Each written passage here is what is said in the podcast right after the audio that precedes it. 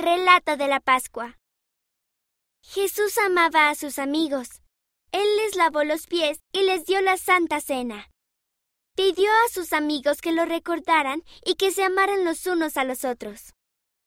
Después, Jesús fue a un jardín y oró por todos nosotros. Sintió el dolor de nuestros pecados y nuestras enfermedades. Unas personas que estaban enojadas se llevaron a Jesús, y él murió en la cruz por nosotros. Sus amigos pusieron su cuerpo en una tumba. En la mañana de Pascua, la tumba estaba vacía.